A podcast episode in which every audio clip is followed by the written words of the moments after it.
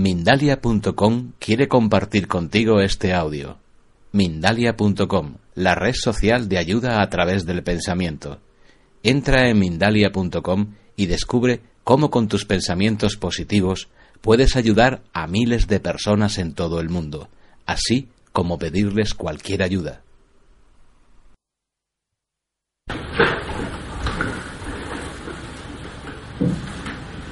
Mediante la inmovilidad del cuerpo iremos poco a poco conquistando también la inmovilidad de la mente.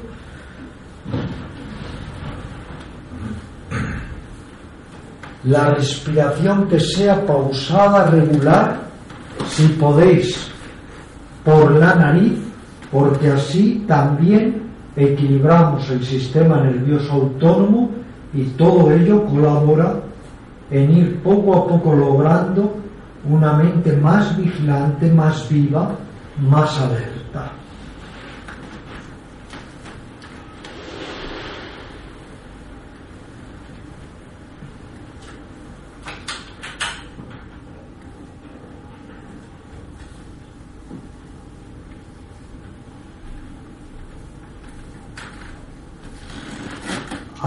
Hoy tres ejercicios de meditación.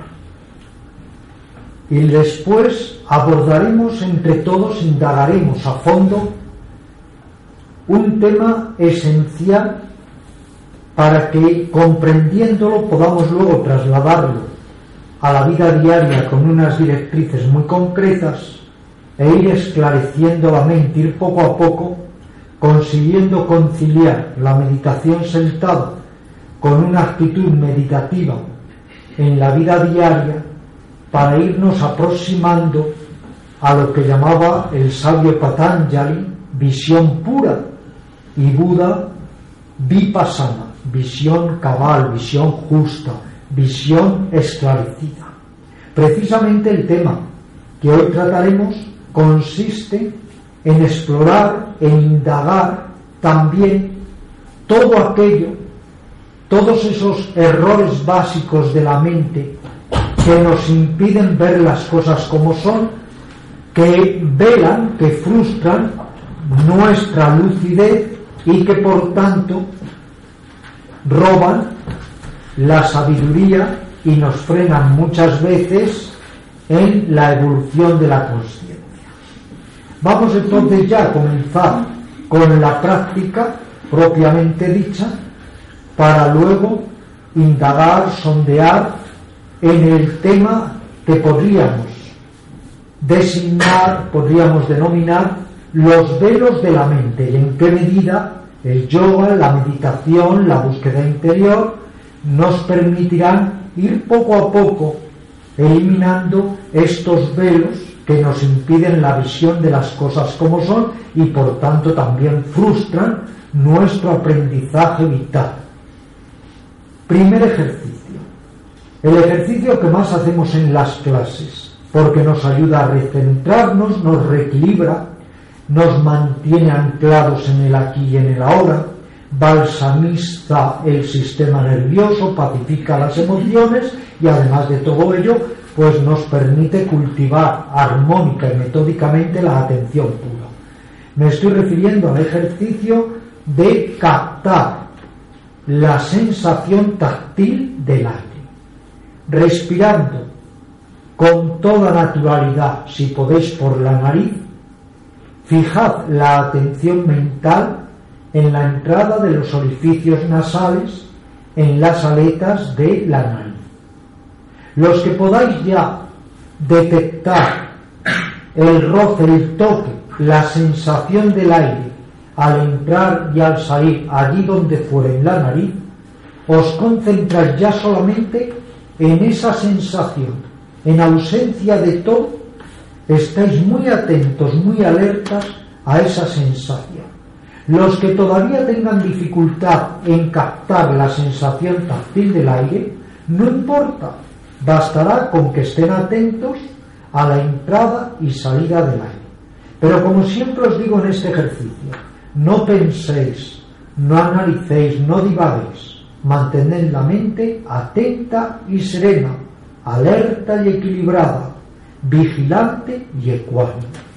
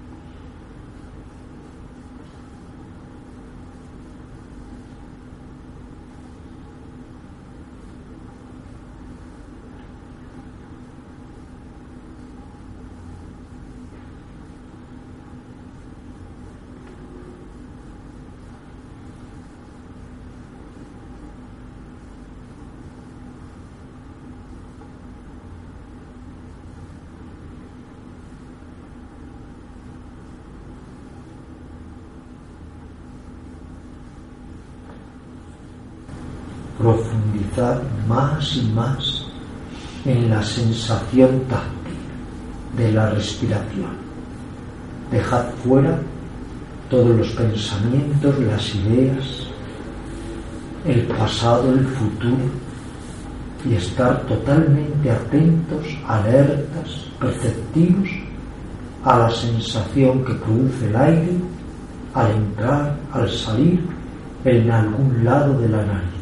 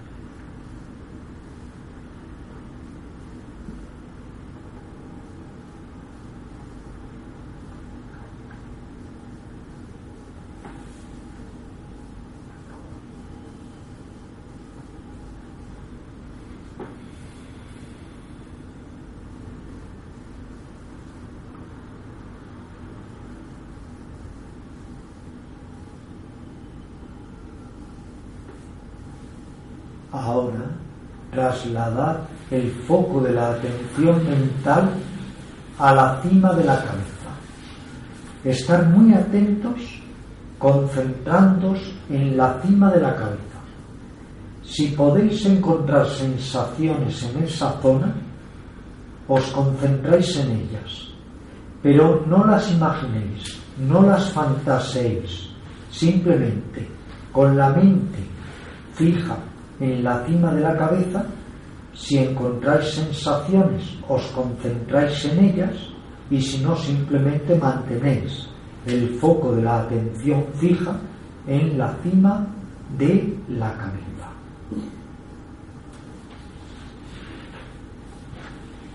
Cada vez que la mente se vaya, retomáis el hilo de la conciencia y de nuevo el foco de la conciencia fijo en la cima de la cabeza.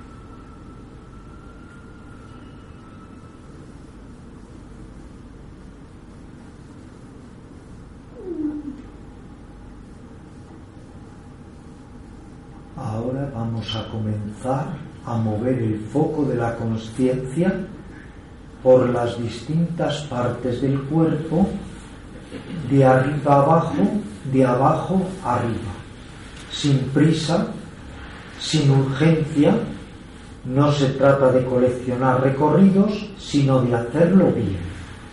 Iréis conduciendo lentamente el foco de la atención por las distintas zonas de la cara, por detrás de la cabeza, por las distintas partes del cuello, un hombro, el brazo hasta las yemas de los dedos, el otro hombro, el brazo hasta las yemas de los dedos, el pecho, la espalda, el vientre, las nalgas, una pierna hasta el dedo grosso del pie, la otra pierna, y si hay tiempo, hacéis el recorrido a la inversa. No importa que cambiéis el orden de los factores corporales, siempre y cuando el foco de la conciencia pase absolutamente por todas las partes del cuerpo. Tenéis que sentir, o si no sentís, sabéis que no sentís y seguís adelante. Os podéis detener en cualquier zona del cuerpo cuando lo necesitéis. Como os decía, no tenemos ningún tipo de urgencia. No se trata de imaginar o de pensar o fantasear que se siente, sino de sentir o no sentir. Tampoco os extrañe que algunas zonas las sintáis mejor que otras. Lo importante es que estéis muy atentos, que no reaccionéis ni a favor ni en contra, no analicéis, no reflexionéis, simplemente sentir, sentir, sentir Puede que sintáis sensaciones gratas, sensaciones ingratas, no importa. Ecuanimidad, ecuanimidad. No reacciones. Ahí están en vuestro cuerpo sensaciones más burdas de contacto, de presión, de dolor, sensaciones mucho más sutiles de energía, radiación, vida. Ir poco a poco explorando con el foco de la atención todo vuestro cuerpo, sintiendo, sintiendo, sintiendo, con mucha atención, con firmeza y equilibrio de mente, sin reaccionar, es decir, con firme e inquebrantable ecuanimidad.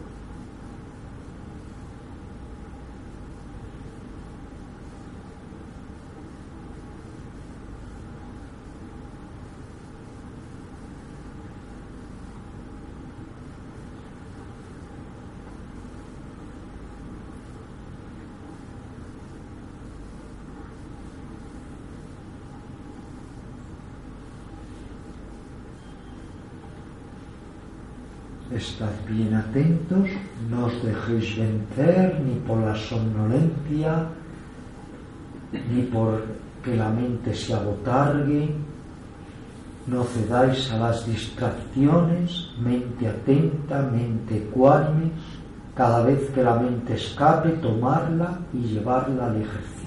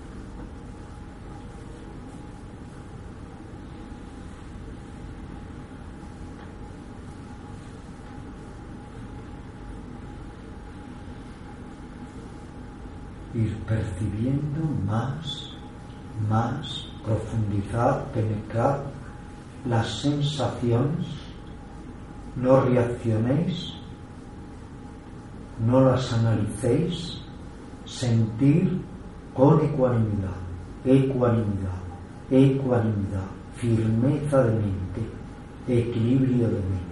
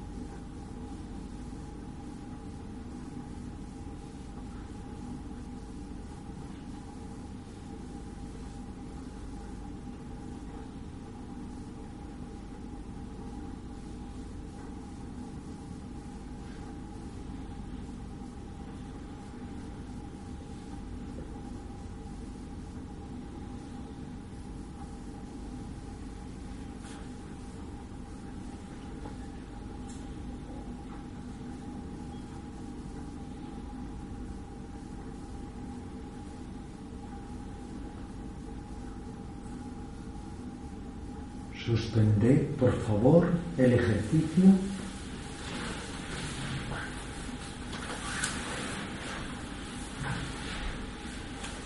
Vamos a indagar con una actitud de máxima alerta, sin prejuicios, simplemente permaneciendo muy atentos,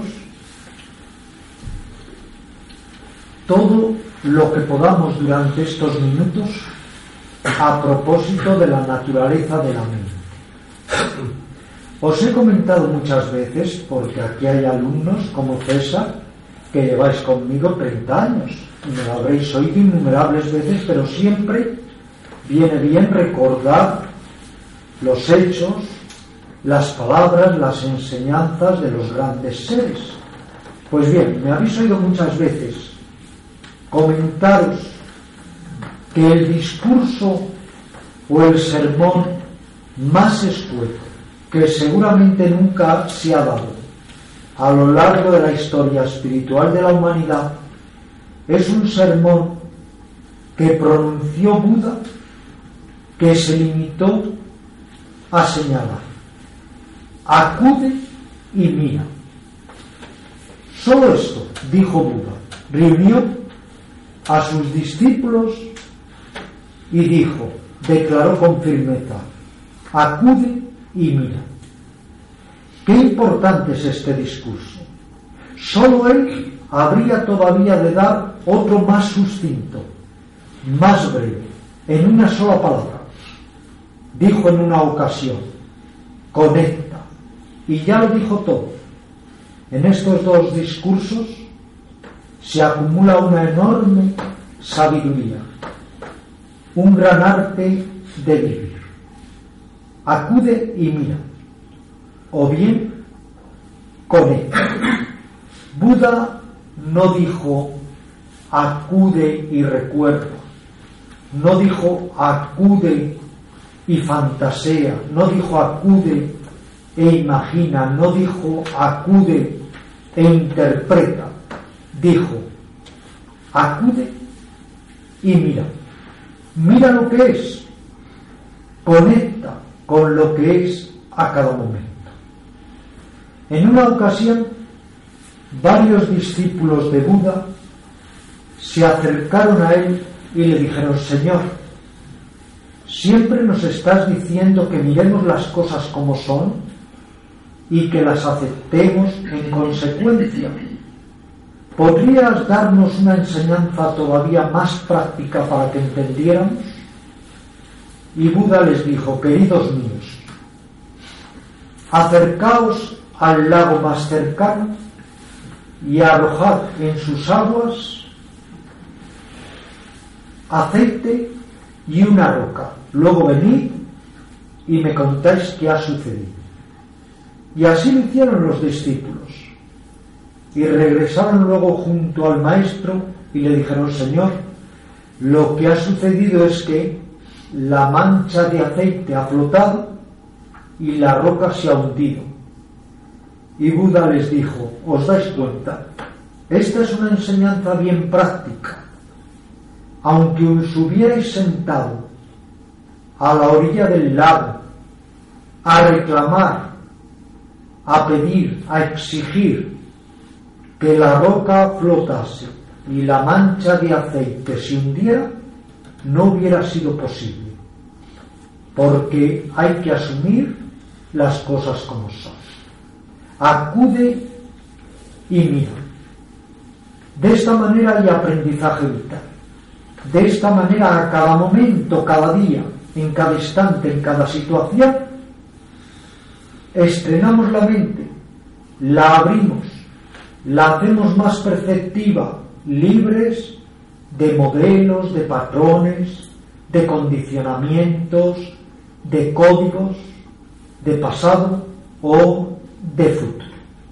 Cuando realmente podemos enfocar la vida con la mente nueva, renovada, estrenada a cada instante, seguimos aprendiendo, porque la vida se convierte además de en reto, en desafío, también en mentora, en maestra, en una guía. Pero por el contrario, Cuando la mente está llena de modelos, de condicionamientos, no vemos lo que es a cada instante. No hay frescura, no hay percepción clara. Lo único que hacemos es estar en un surco repetitivo de conciencia sin abrirnos a cada instante y sin posibilidad de aprendizaje, de madurez y de crecimiento interior. Quiero que estéis muy atentos, quiero que me sigáis con suma atención para que comprendáis cuáles son los tres velos que impiden que nuestra percepción sea clara y por tanto reporte sabiduría. Estos tres velos han sido muy estudiados por los maestros del yoga desde antaño. El primer velo es el reactivo. El segundo velo es el imaginativo. El tercer velo es el interpretativo. Estos velos corrompen, pervierten, distorsionan de tal manera la percepción que todos nos perdemos en reacciones en interpretaciones y en imaginaciones, pero no podemos acudir y ver las cosas como son y cuanto menos conectar con lo que es de momento en momento. El ejercicio que hemos hecho hoy de captación de sensaciones pretendía precisamente, pretende de hecho, que nos veamos, nos exploremos, nos sintamos tal cual somos, más allá de los velos de la reacción o fea reactividad neurótica, de la imaginación descontrolada y de la interpretación. El primer velo es el reactivo. Mirad, todos nosotros estamos constantemente reaccionando. Todos nosotros estamos constantemente acarreando el fotograma pasado sobre el fotograma presente y sobre el fotograma futuro, con lo cual la película de nuestra vida a cada momento se impasta, se confunde y se distorsiona. La reactividad es una respuesta repetitiva, desmesurada, desorbitada, en suma anómala, que impide ver las cosas como son, acarreando el pasado lo proyectamos, lo sobreimponemos sobre el presente y así no podemos ver lo que es. La percepción entonces es torpe, es burda, es tosca, adultera, falsea, no permite que nos desarrollemos, no permite aprendizaje, cuanto menos va a permitir que haya sabiduría reveladora y liberadora. Por culpa de la reacción estamos siempre rumiando en nuestra mente lo que nos ha sucedido antes o antes de antes o cuando éramos unos niños. Estamos todos sumamente condicionados por estas reacciones acartonadas que embotan la conciencia y que impiden una mente inocente, libre, sin heridas, capaz de aprender a cada instante y a cada momento. El segundo velo todavía es quizá, fijaros, más denso, todavía genera más bruma, más niebla, más ofuscación en la mente. Es el velo imaginativo. Nadie duda de que la imaginación creativa, la imaginación puesta al servicio del arte, de la creatividad, de ese gran y noble arte que es la vida, la imaginación es fecunda, es fértil. Pero cuando hablamos del velo imaginativo, nos referimos de la imaginación descontrolada, la imaginación que se nos escapa, la imaginación que no podemos gobernar y que por tanto está extraviando y distorsionando nuestra percepción. No estamos en lo que es, no vemos lo que es no conectamos con lo que es, sino con lo que nos, nuestra imaginación nos hace querer ver o temer o concebir qué es. El velo imaginativo es muy peligroso, porque tanto vivimos en la imaginación que no vivimos en la vida tal cual es, porque tanto estamos en ese juego de luces y sombras, que es el escenario de la imaginación, que no podemos percatarnos de lo que es a cada momento, y así no puede haber madurez, ni desarrollo, ni aprendizaje, ni evolución. Y el tercer velo es también de alguna manera como una densa capa que nos impide captar la realidad. Es el velo de la interpretación. A menudo todos interpretamos con prejuicios, con condicionamientos, de una manera falaz, con lo cual esa interpretación ya no es lo que estamos percibiendo, con lo cual aquello que nosotros pensamos que es, nada tiene que ver con lo que realmente es. A estos velos, fijaros de la mente, que son como pilares que apuntaban la ofuscación mental, podríamos añadir muchos otros, otros errores básicos de la mente, como el autoengaño, la proyección, el fenómeno de superposición que todos superponemos sobre lo que es aquello que hay en nuestro caudal psíquico y otros errores básicos de la mente que al impedir la visión o al falsearla o al distorsionarla no permiten que la visión sea clara y reporte sabiduría. Por eso en el yoga ponemos tanto, tanto énfasis en ir purificando y limpiando la mente y superando los códigos y los modelos y los condicionamientos para lograr una percepción clara que reporte sabiduría, integración, bienestar y la captación directa y desnuda de los acontecimientos tal cual discurren o tal cual son. Por eso, en el yoga le damos también mucha importancia al estar más alertas, más claros, más sosegados, más ecuánimes en nuestra vida cotidiana. Porque de todo absolutamente podemos aprender, recordar la historia cero. Maestro y discípulo van paseando por el campo. El discípulo pregunta, Maestro, ¿puedes instruirme en la verdad?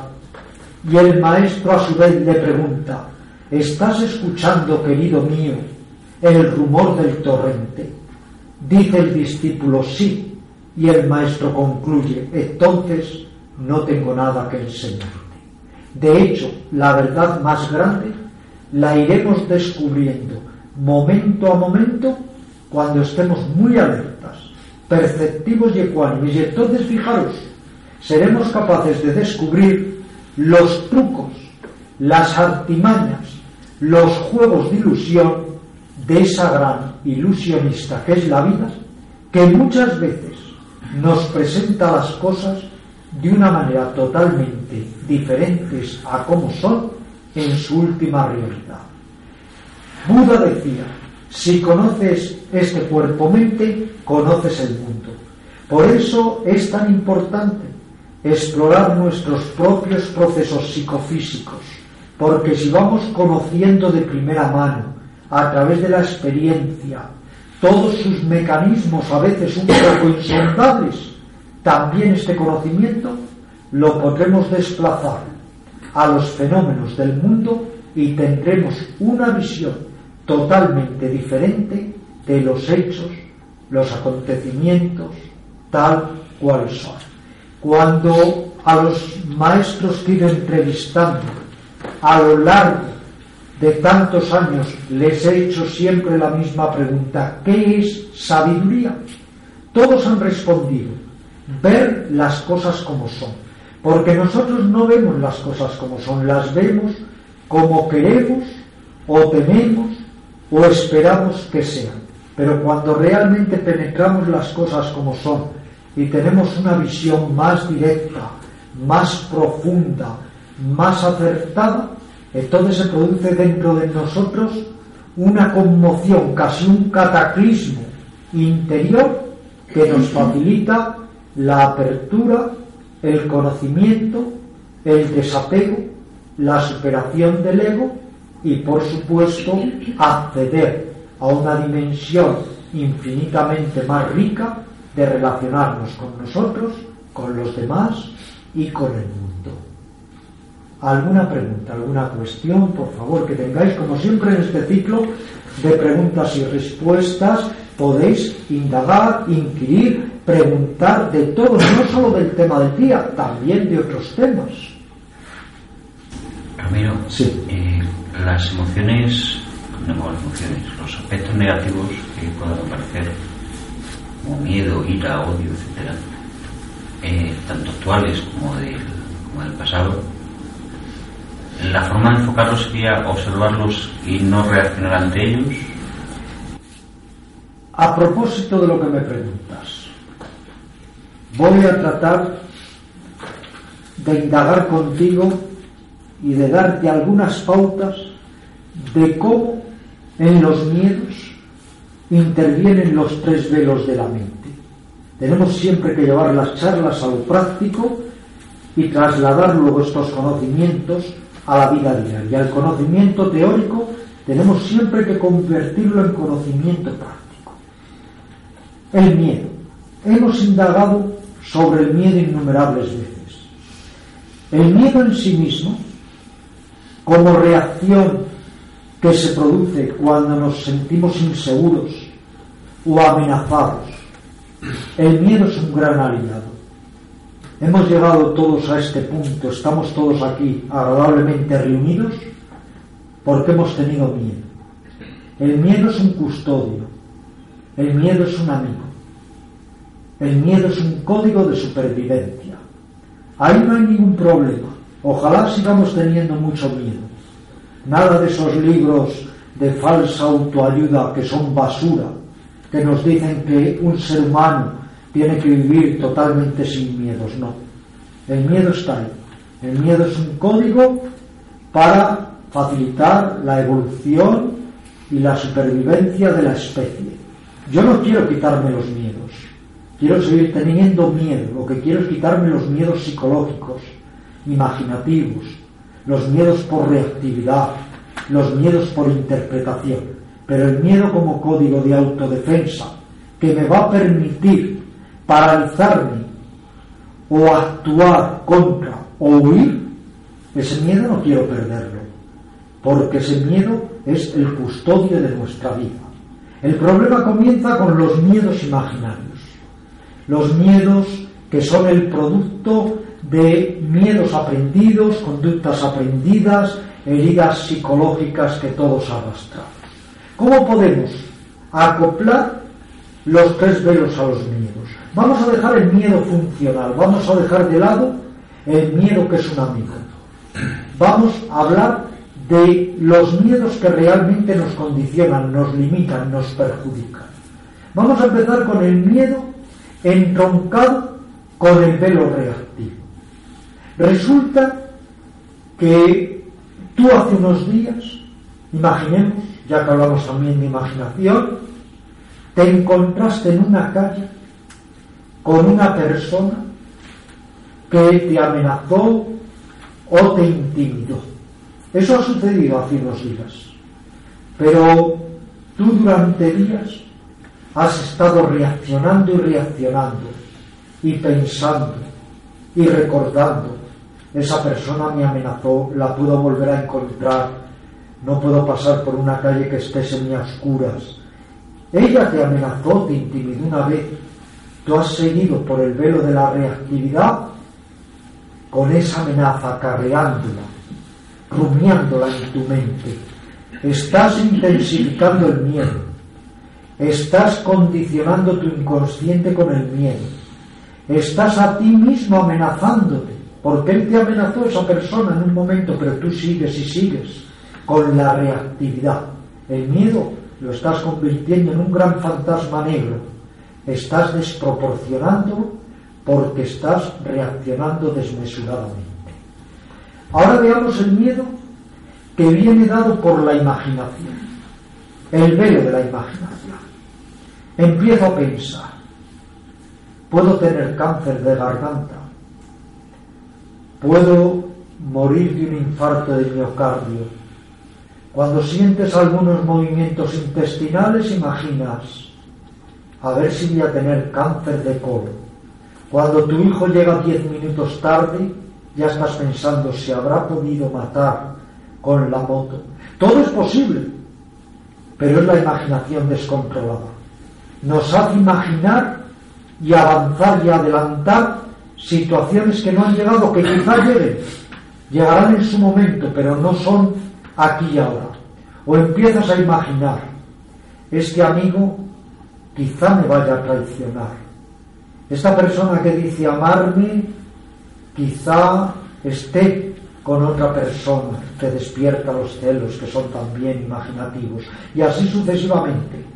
Ese es el velo imaginativo. No vemos lo que es, vemos lo que tememos que pueda ser. Y el velo interpretativo. ¿Cómo el velo interpretativo lo entroncamos con el miedo? Estás caminando por el campo. De repente tropiezas con una soga e interpretas que es una serpiente. Te aterras, te angustias. Has interpretado. El miedo interpretativo es terrible, porque estás por la noche, hay un ruido, estás interpretando que alguien quiere asaltar tu casa. Bajas por la escalera, te cruzas con un vecino, te mira un poco torvamente, ya interpretas que ese vecino está contra ti, empiezan a funcionar las paranoias. Todos estos velos, al falsear la percepción, convierten la percepción en errónea. Y a partir de ahí se retroalimentan todo tipo de miedos. Si nosotros fuéramos capaces de ver las cosas como son, cuando algo es desagradable es desagradable, cuando algo es grato es grato, cuando algo es peligroso es peligroso, cuando algo está salvo está salvo, no estaríamos siempre alimentando, acumulando esa masa de miedos debidas también a las percepciones veladas. Es muy importante indagar en todo ello. El 90% de nuestros miedos son todos el resultado de la reacción o conductas aprendidas que acarreamos de la interpretación perniciosa y, por supuesto, de la no menos perniciosa y perversa imaginativa. ¿Alguna otra cuestión, por favor? Todo esto, naturalmente, que no quede aquí, sino que tratemos de verlo, de indagarlo, de experimentarlo en nuestra vida diaria. Todo lo que se os enseña, todo lo que vamos poco a poco indagando, tenemos luego que refrendarlo, cotejarlo, experimentarlo en nuestra vida diaria. Es la manera de trabajar con todo este material. Nosotros venimos aquí a clase. Hacemos media hora de meditación y media hora de charla e indagación. Pero luego tenemos material para muchas horas, para muchos días, para yo diría años, porque todas estas enseñanzas las tenemos que contrastar y refrendar en nuestra vida diaria para que realmente este conocimiento cal visceral celularmente en nosotros y nos vaya transformando, nos vaya dando otro tipo de entendimiento. Sí, para llegar a esa mm, objetividad desnuda, no, no, te obliga a estar continuamente en un estado de alerta para despojarte de toda esa serie de velos y como consecuencia un derroche de energía, mm, ese gasto de energía como por estar continuamente atento. Os voy a explicar.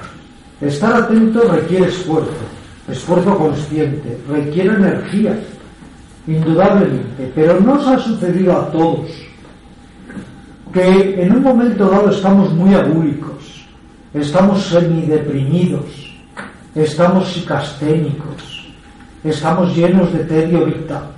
Y si en ese momento podemos reaccionar positivamente y empezar a caminar deprisa, a hacer yoga físico, a respirar, a movernos, entonces salimos automáticamente de nuestro estado de agulia. Nos cambia. el conector, la actitud de la mente. Lo mismo sucede con el estar atentos. Claro que invertimos energía, pero esa energía nos vuelve mucho más poderosa y más enriquecida. Es como una dinamo, va recreando y recreando y recreando energía. Y además, en todos nosotros hay caudales de energía que están a medio funcionamiento. Ya os hablaré de esto a fondo. Cuando nosotros invertimos energía, se puede agotar uno de nuestros pozos de energía, pero entonces automáticamente salta el funcionamiento de otro pozo de energía. ¿No os ha pasado a todos que estáis de repente muy cansados, que estáis extenuados y unos segundos o unos minutos estamos como si hubiéramos entrado en un estado de premuerte? La energía ha bajado totalmente, pero de repente es como si otra marcha funcionara, entrara a funcionar y recuperamos la energía. En todos nosotros hay muchos caudales de energía. Decía Romana Maharshi, si vas al océano y solo sacas un cubo de agua, no te quejes de que el océano está calmo. Estate atenta. Habrá momentos en que sí notes el esfuerzo, pero luego de repente esa energía se duplica, se multiplica, se intensifica. La atención gana atención, acumulando conciencia. Cada vez estamos más conscientes y como la conciencia es vitalidad, energía, intensidad, perceptividad clara y sabiduría, pues cada vez que estemos más conscientes iremos encontrando nuevas fuentes, nuevos manantiales dentro de nosotros de energía. No olvidemos que lo que más roba la energía es la mecanicidad, el parloteo mental, las obsesiones, las preocupaciones y los conflictos o dualidad de tendencias que tanto nos desgarran. Si estuviéramos más alertas, más unificados, más vivos, si como dice Kipling, llenáramos el minuto inolvidable y cierto de 60 segundos, todos tendríamos, mientras no estemos enfermos, una enorme cantidad de energía. Gracias. Si te ha gustado este audio, entra en Mindalia.com. Escucha muchos otros audios en nuestro podcast de iVoox y vídeos en nuestro canal de YouTube. Entra en Mindalia.com, la red social de ayuda a través del pensamiento, y descubre cómo con tus pensamientos positivos puedes ayudar a miles de personas en todo el mundo, así como pedirles cualquier ayuda.